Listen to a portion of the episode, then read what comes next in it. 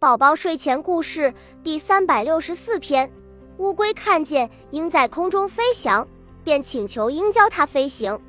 鹰劝告它说：“它不能飞行。”可乌龟再三恳求，鹰便抓住它，飞到高空，然后将它松开。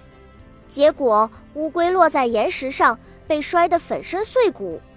乌龟和老鹰的故事点评：通过乌龟和老鹰的故事，我们知道。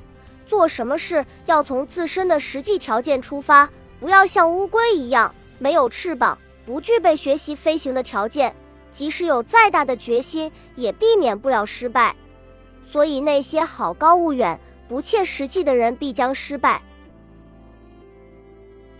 恭喜你又听完三集，欢迎点赞、留言、关注主播，主页有更多精彩内容。